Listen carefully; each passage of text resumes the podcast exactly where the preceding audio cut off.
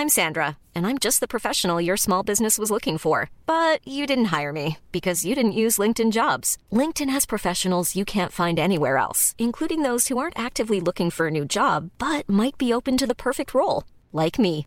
In a given month, over 70% of LinkedIn users don't visit other leading job sites. So if you're not looking on LinkedIn, you'll miss out on great candidates like Sandra. Start hiring professionals like a professional. Post your free job on linkedin.com/people today. Binge Audio. Préparé avec amour et fait avec amour. Salut, c'est Thomas Rozek.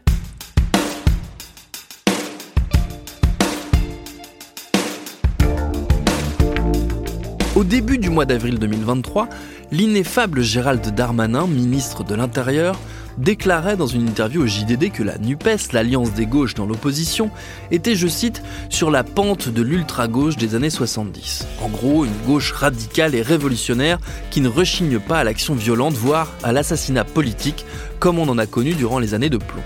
Au moment des Gilets jaunes, on nous parlait beaucoup des années 30, d'un esprit insurrectionnel, voire factieux, qui serait ressuscité. Aujourd'hui, donc, voilà qu'on nous dégaine la menace d'une redite des années 70. Mais alors, qu'est-ce qu'il dit de nous, ce besoin sans cesse de crier au retour vers le passé? Et n'y aurait-il pas, par ailleurs, quelques références, quelques idées positives à aller chercher dans ces décennies souvent présentées uniquement sur leur face sombre? C'est ce qu'on va se demander avec cet épisode. Bienvenue dans Programme B.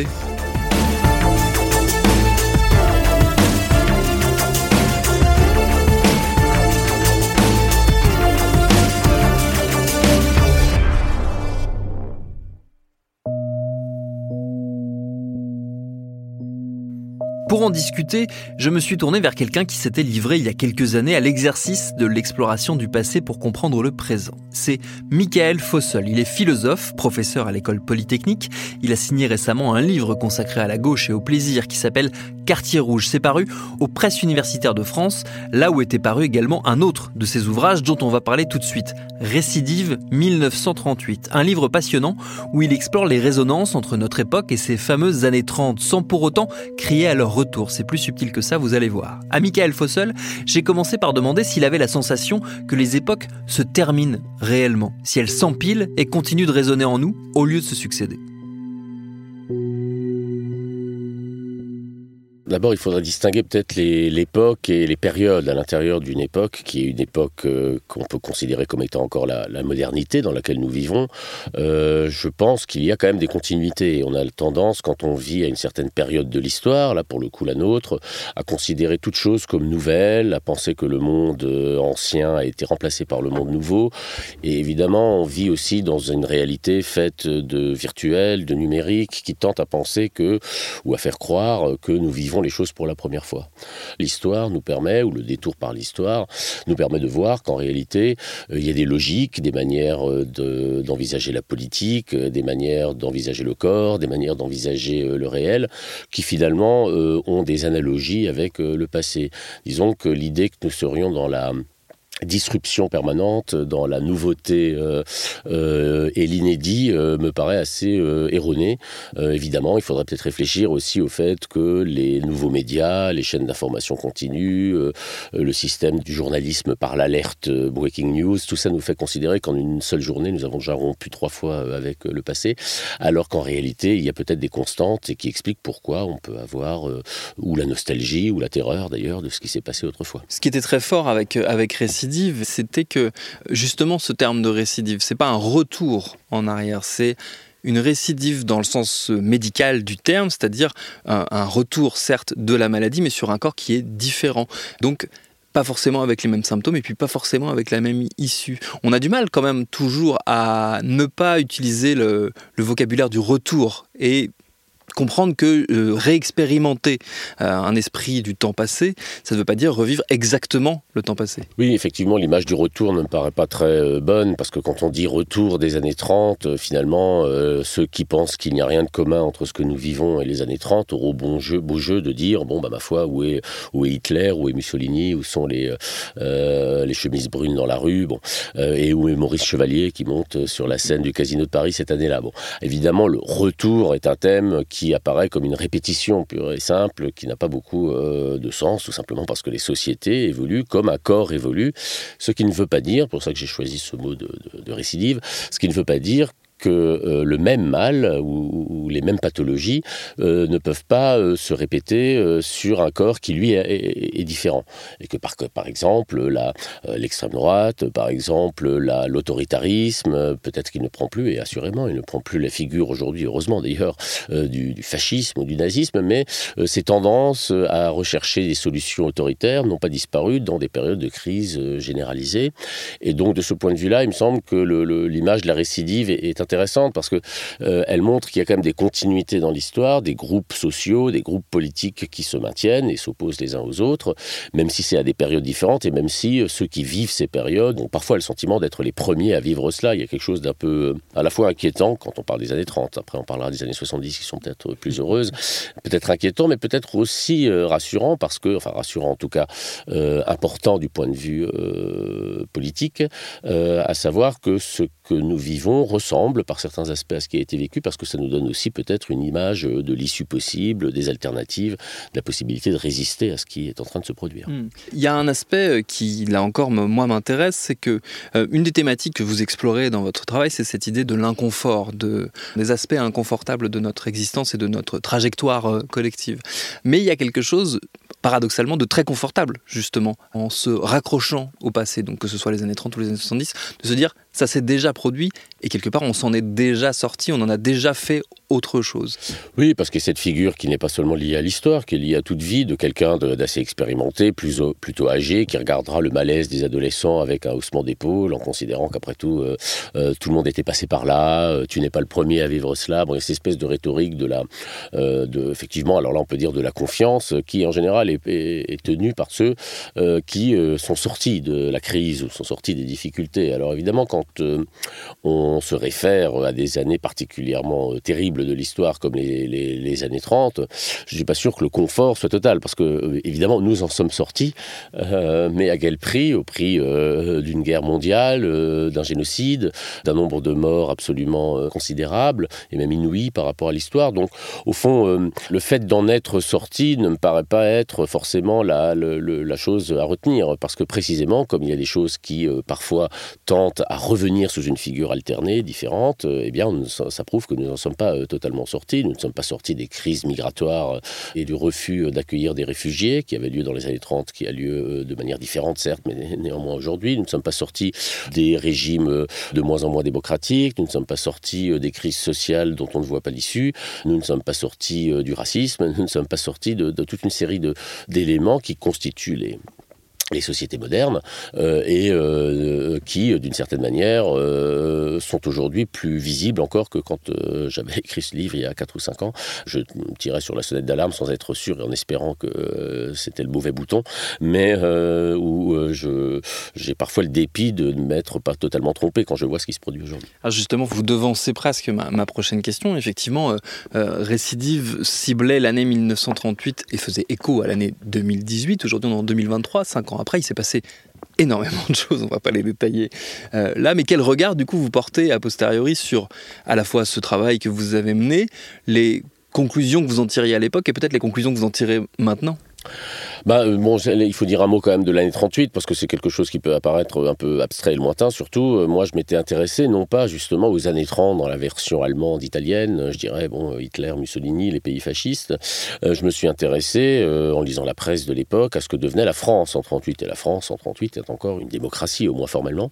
Et donc, au fond, j'ai été assez sidéré, en découvrant un peu cette année, du fait que, par toute une série de points, sur toute une série d'éléments, la, la France on sort du Front populaire, il y a une rupture avec les victoires sociales de 1936.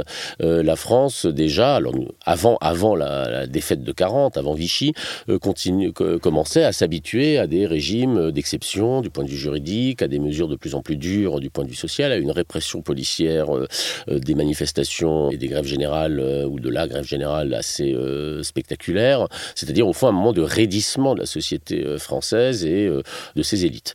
Alors j'avais à ont vu à cette époque-là, en 2018, ce qui se passait au niveau déjà de la crise migratoire, du refus d'accueillir les, réfugiés. J'avais en vue aussi les premières les manifestations sur la loi travail et, la répression dont elles ont fait l'objet. et puis un retournement, disons, d'un gouvernement élu pour faire une politique plutôt de gauche, en tout cas relativement progressiste, qui finalement fait une politique extrêmement conservatrice et désespère Billancourt, comme on disait. Et donc, ces parallèles-là, alors vous me dites, qu'est-ce que depuis cinq ans, est-ce que j'ai changé d'avis J'aurais aimé. Hein. Je pense que la situation dans laquelle on se trouve et dans laquelle il faut noter, on se trouve de manière quasiment continue euh, en termes, disons, de contestation sociale ou, de, bouillonnement social, hein, en passant par les gilets jaunes. Bien sûr, il y a eu cette parenthèse du confinement, mais euh, n'a peut-être pas été euh, d'ailleurs produit des effets très positifs dans, l'esprit des gens. Et puis évidemment, aujourd'hui, les, manifestations contre la, réforme des retraites fait que la, France vit, alors là, c'est peut-être nouveau d'ailleurs. 38 était pas mal parce que tout se passait en quelques mois, donc d'une certaine manière, ça permettait de saisir les choses rapidement. Alors que la France vit depuis une dizaine d'années maintenant dans une euh, ébullition sociale euh, permanente et avec quand même, euh, c'est difficile de ne pas le voir aujourd'hui pour ceux qui ne voulaient pas le voir hier, à l'arrière-plan une montée en puissance électorale de l'extrême droite tout à fait saisissante. De ce point de vue-là, je dirais que les, phénomènes que j'ai repérés en 2018 en, les interrogeant depuis 38 se sont tous confirmés et pour certains nombre d'entre eux aggravés.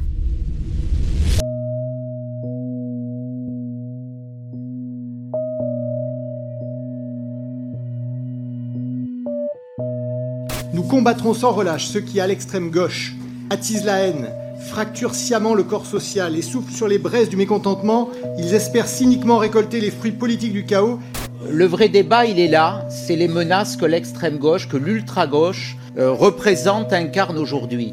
Il y a eu une grande partie des manifestants violents, encore une fois, qui s'en prenaient physiquement euh, aux gendarmes, les blessant, euh, et je veux redire que cela relève de l'écoterrorisme.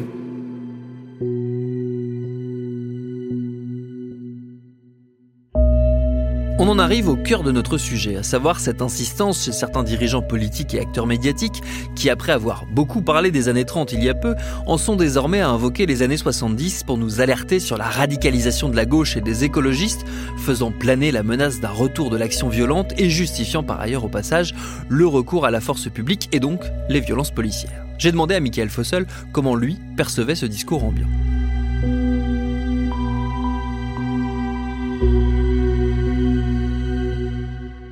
Bah, Dans les années 70, euh, euh, donc au sortir de 68, il y a évidemment mm, un, phénomène qui est celui de bon, euh, ce qu'on appellera à tort ou à raison l'échec de 68, qui va jeter toute une série de militants d'extrême gauche, trotskistes ou maoïstes d'ailleurs, dans une activité un peu groupusculaire. Alors moi j'ai été frappé par le, le parallèle établi par le pouvoir, il faut bien le dire, lorsque, je crois, Darmanin avait parlé à propos de Sainte-Soline de l'éco-terrorisme. Alors euh, évidemment, introduire la question, le thème du terrorisme, ça fait un effet évidemment euh, extrêmement euh, violent, d'ailleurs pour moi inacceptable hein, de parler de terrorisme à cet objet-là, mais premièrement parce que nous avons eu une expérience du terrorisme islamiste en 2015, mais qui n'avait justement pas cette dimension, disons, politique d'extrême gauche, mais que ça renvoie aussi à cette période des années dites de plomb dans les années 70, dont il faut noter quand même qu'elles ont marqué euh, l'Allemagne et l'Italie, euh, la fraction armée rouge, les brigades rouges, bon, mais pas la France. C'est-à-dire qu'en réalité, il y a eu une tentation à un moment terroriste, c'est-à-dire de certains gauchistes qui, voyant que tout échouait, que leur euh, combat en 68 avait n'avait pas produit de fruits, ont été tentés, on sait d'ailleurs c'est documenté, qu'il y a eu des discussions à l'intérieur des plus radicaux, comme on dit aujourd'hui, pour savoir s'il fallait passer à la lutte dite terroriste. Bon, ils ne l'ont pas fait, et d'ailleurs on ne saurait que les en féliciter, mais évidemment, de la part du pouvoir, pouvoir employer ce terme-là pour délégitimer euh, les luttes sociales, ça a euh, deux aspects négatifs. D'abord, euh, ça ne correspond pas à la, à la vérité. La désobéissance civile et le terrorisme sont deux éléments qu'il serait quand même bon de distinguer. et puis, ce qui est peut-être encore plus dangereux, c'est que ça peut constituer une sorte de hum, prophétie autoréalisatrice, comme on dit. Hein. C'est-à-dire qu'à force de criminaliser l'opposition, de criminaliser la désobéissance civile, le refus que manifestent beaucoup maintenant dans la, de citoyens, particulièrement chez les jeunes, de, de ces politiques de prédation vis-à-vis de la nature, ou de l'eau en l'occurrence, si on prend Sainte-Soline, à force au fond de banaliser ce terme de terrorisme, peut-être que cela constituerait une tentation pour certains de s'y vouer. Donc la référence aux années 70, elle est un peu ambiguë par rapport aux années 30, qui sont assez généralement vues comme négatives, parce que les années 70, c'est à la fois toute cette réalité politique de violence, hein, elles ont été violentes, alors là, pour le coup ici, aussi en France, mais à un autre niveau, c'est-à-dire il y a eu quand même un certain nombre de ministres qui sont morts, qui ont été assassinés dans des conditions un peu suspectes, toujours pas élucidées aujourd'hui d'ailleurs. Mais les années 70, c'est aussi des années encore de. c'est la fin des Trente Glorieuses, c'est, un moment que l'on peut envisager comme étant à la fois euh, dur politiquement et assez heureux, je dirais, sociétalement, si je puis dire. Une sorte de libération des mœurs, tout ce qui vient après 68, euh, le MLF, euh, les premiers mouvements homosexuels, aussi la toute première naissance de la conscience écologique en France, hein, René Dumont, etc. Donc là, s'y référer comme à quelque chose de, d'un peu nostalgique, on peut le faire. L'utiliser ou, renvoyer aux années 70 uniquement comme des années euh, qui auraient été marquées par la violence euh, politique et le terrorisme d'extrême gauche ou de l'ultra-gauche, comme on aime à dire aujourd'hui, euh, me paraît historiquement faux et politiquement assez dangereux. Et est-ce que justement, politiquement, les, la gauche, les, les, mouvements de gauche n'auraient pas justement intérêt à embrasser cette idée d'un alors pas forcément d'un retour, mais d'une reconnexion, en tout cas avec ce passé des années 70, et justement ce que vous décriviez, ce bouillonnement très fort, parce que certes il y avait de la violence, certes il y avait euh, tout, un, tas de choses qui se passaient qui étaient négatives, mais il y avait euh, une grande positivité dans le sens où il y avait une grande mobilisation, une grande euh, politisation aussi de l'après 68, euh, des graines qui ont commencé à germer dans ces, années-là, qui nous ont amené jusqu'à 81 et la première victoire de la gauche euh, à la présidentielle. Est-ce que justement la gauche intellectuellement n'aurait pas intérêt à,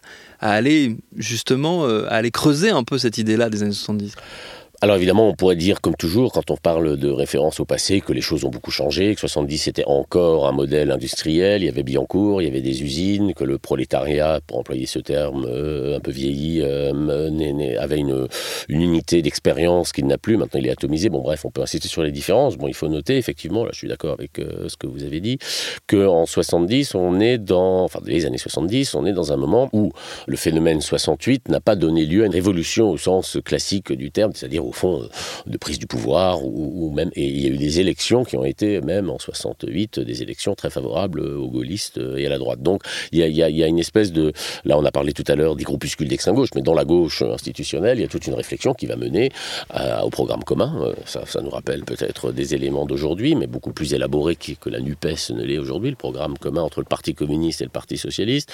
Il y a un travail d'élaboration assez intellectuelle, c'est vrai, d'abord chez les intellectuels, puis dans les partis politiques, qui euh, va mener au programme commun. Alors, il y a toute une série d'événements euh, qui vont faire que ça ne va pas forcément marcher comme on l'espérait, mais néanmoins, qui ont marqué à un moment euh, la nécessité, au fond, d'un changement. Parce que finalement, c'est quand on sortait aussi de, depuis 1958 au moins, sinon plus, plus, plus haut, de très longues décennies de pouvoir conservateur. Bon.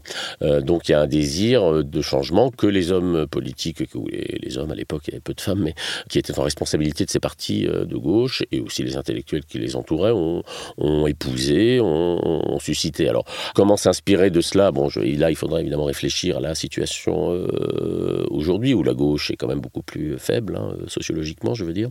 À l'époque, les deux partis, PS et PC, ça, faisait quand même pas loin de 50%. Il n'y avait pas d'extrême droite aussi, ce qui est quand même constitué, enfin, il n'y avait pas d'extrême droite euh, électorale, quoi qu'il faut noter que le Rassemblement national euh, est né sous la figure du Front national dans les années 70, en 72. Enfin bon, il ne pesait rien à l'époque. Donc il y avait une sorte d'évidence politique encore, une séparation entre la droite et la gauche qui certainement avait plus de netteté qu'aujourd'hui même si euh, je pense qu'aujourd'hui elle revient, peut-être pas euh, sous la figure droite-gauche, mais enfin néanmoins ceux qui sont, euh, je dirais, plutôt satisfaits du système tel qu'il va et ceux qui pensent qu'il nous mène à la catastrophe, elle revient par la question écologique, qui de fait est née dans les années 70, mais ne s'est imposée véritablement comme un enjeu central dans la politique française, enfin et mondiale d'ailleurs, que depuis une dizaine d'années avec le réchauffement climatique. Je pense que c'est toujours sous le sentiment de l'urgence, d'une certaine urgence, que se reconstituent des combat politique euh, un peu émancipateur. Il y a justement un, autre élément de, ces années 70, alors qui est peut-être un élément que moi ou les gens de ma génération fantasment par rapport à ces années que nous, nous n'avons pas connues, euh, mais qui pour le coup, nous semble assez enviable et assez euh, intéressant à ressusciter. Ça va parler aux philosophes du plaisir que vous êtes. C'est justement cette idée d'enthousiasme, parce qu'on a la sensation que, certes, c'était des années compliquées et, euh, marquées par tout un tas de, défis euh, auxquels il a fallu faire face, mais c'était des années aussi d'enthousiasme politique, avec l'idée qu'un avenir désirable était possible. Est-ce que ce sentiment-là aussi, il ne serait pas intéressant de le ressusciter, non pas de le ressusciter, mais de le ressusciter au sein des courants de gauche, notamment qui peine très fortement à déclencher l'enthousiasme qui était, le, qui était celui des années 70 et tout début des années 80. Bah, c'est en 71 hein, que le Parti socialiste, à l'époque il était très à gauche, euh, a choisi euh, comme emblème le point et la rose, c'est-à-dire justement quelque chose qui a euh, un double emblème en quelque sorte, le point pour la lutte et la rose pour le bonheur, comme disait Mitterrand. Donc effectivement, il y avait, ça, ça sort directement de 68, effectivement, il y avait une conscience assez positive du fait que l'engagement, le militantisme, la transformation de la société, au fond, euh, s'accompagnait aussi d'une certaine joie. Il fallait à la fois transformer le monde et changer la vie, en quelque sorte. Il n'y avait pas encore une différence. Euh, pour moi est rédhibitoire politiquement, entre ce le social et le sociétal, c'est-à-dire entre ce qui relève, disons, de l'économique et des inégalités euh, sociales, et puis une gauche qu'on appelle sociétale, qui insistera beaucoup plus sur la liberté euh, euh, individuelle ou d'autres questions qui relèvent des mœurs. Au fond, il y avait cette conviction qui était issue de ce qu'on appelle le freudo-marxisme, qui a un peu disparu de l'horizon aujourd'hui, des auteurs comme Marcuse, qui ont pensé ensemble le marxisme, le social, le freudisme, c'est-à-dire l'idée quand même que, l'usage qu'ils en faisaient en tout cas, l'idée que l'émancipation, euh, y compris sexuelle, et le plaisir euh, des individus constituent un élément aussi de euh, politique pour la bonne et simple raison que l'autoritarisme, la hiérarchie dans l'entreprise et dans l'État marquait une, un interdit sur l'émancipation des individus.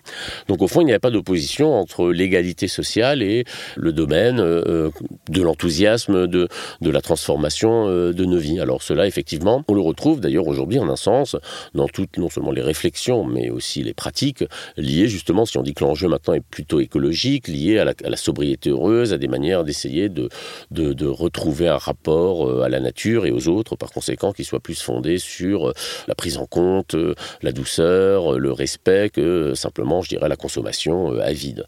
Donc, certainement, il y a des enthousiasmes, et puis finalement, l'enthousiasme en politique, à mon avis, on peut le définir en disant c'est le moment où on a plus de plaisir euh, à plusieurs que seul. Donc par conséquent, on le retrouve aussi euh, dans des manifestations, le fait de se rassembler, et on a pu voir, pour ceux qui y étaient du moins, euh, dans les manifestations récentes, qu'il y avait du point de vue même d'une certaine jeunesse qui n'est peut-être pas immédiatement liée à la question des retraites, un, plaisir aussi, ça vient après le confinement d'ailleurs, enfin après une période de confinement, à se retrouver, à, faire corps, on peut dire littéralement, euh, avec tout ce que ça implique aussi euh, de joie et de revendications mêlées. Hein. encore une fois, le point est la rose, hein, mais en n'oubliant pas que la rose a des épines et que donc il y a dans le fait de revendiquer euh, de la joie, du plaisir et de l'enthousiasme, il y a aussi un côté subversif par rapport à des institutions ou à une forme d'organisation économique de la société qui fonctionne plutôt à l'humiliation et, à la souffrance qu'à la joie. Est-ce qu'on est dans une superposition alors, plus qu'un retour ou une, récidive, une superposition des époques? Est-ce qu'elle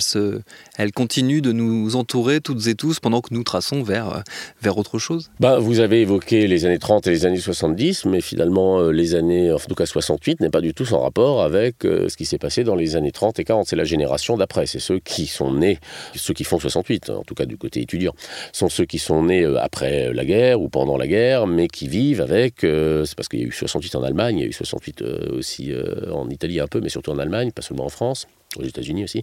Enfin, ceux qui vivent euh, avec, je dirais, le poids des crimes du passé, que leurs ancêtres les aient subis ou que leurs parents les aient commis d'ailleurs. Autrement dit, moi, ce qui m'intéresse, c'est qu'il y avait une conscience du tragique, c'est-à-dire le moment où on, euh, s'engage aussi parce qu'on ne veut plus voir euh, les, horreurs de la guerre. Il y a un mouvement pacifiste qui est fort, donc on est dans une période où, euh, contrairement à ce qu'on pourrait penser, c'est pas simplement jouir sans entrave, hein, c'est aussi le souvenir que nous avons un peu perdu aujourd'hui, je trouve, du tragique de l'histoire et le refus surtout de son caractère inéluctable. Alors aujourd'hui, euh, s'il y a à la fois une peur des années 30 et une nostalgie parfois de certaines euh, formes de, des années 70, je ne les opposerai pas. De toute façon, une société sans mémoire, c'est ce qu'il y a de plus à craindre. Donc euh, au moins le souvenir de ce que cela a existé, l'enthousiasme et la terreur, les deux, devrait aussi nous, renseigner aujourd'hui sur, ce que nous vivons éventuellement sur ce que nous avons à faire. et en particulier le fait que la résistance à toutes les formes d'autoritarisme, c'est une résistance qui est d'autant plus puissante qu'elle est collective, joyeuse et forte de sa sensibilité heureuse, pas seulement de son ressentiment. Le maintien, malgré tout, je pense à l'intersyndicale aujourd'hui, qui malgré tout, malgré une défaite annoncée, hélas, bon, est très difficile évidemment à assumer pour eux, maintient, même encore le 1er mai, le temps des cerises, voilà une date d'ailleurs justement qui est une date qui est censée susciter à la fois la joie et la combativité, euh, de gens qui finalement sont sortis de chez eux, se sont engagés, n'ont pas très envie de rentrer, même s'ils n'ont pas obtenu euh, gain de cause. Et peut-être il faut miser aussi sur cette euh, détermination-là, sans être euh, certain de gagner. a priori, dans l'immédiat, ça ne sera pas le cas, mais pour miser sur des victoires futures, plutôt que de s'enfermer dans un ressentiment qui nous promet simplement le pire.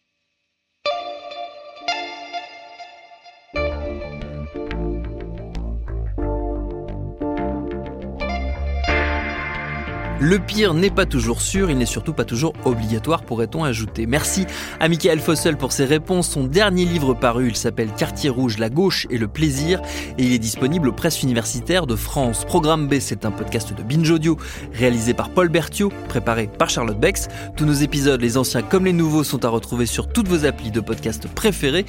Cherchez-nous sur Internet si vous voulez nous parler, et à très vite pour un nouvel épisode.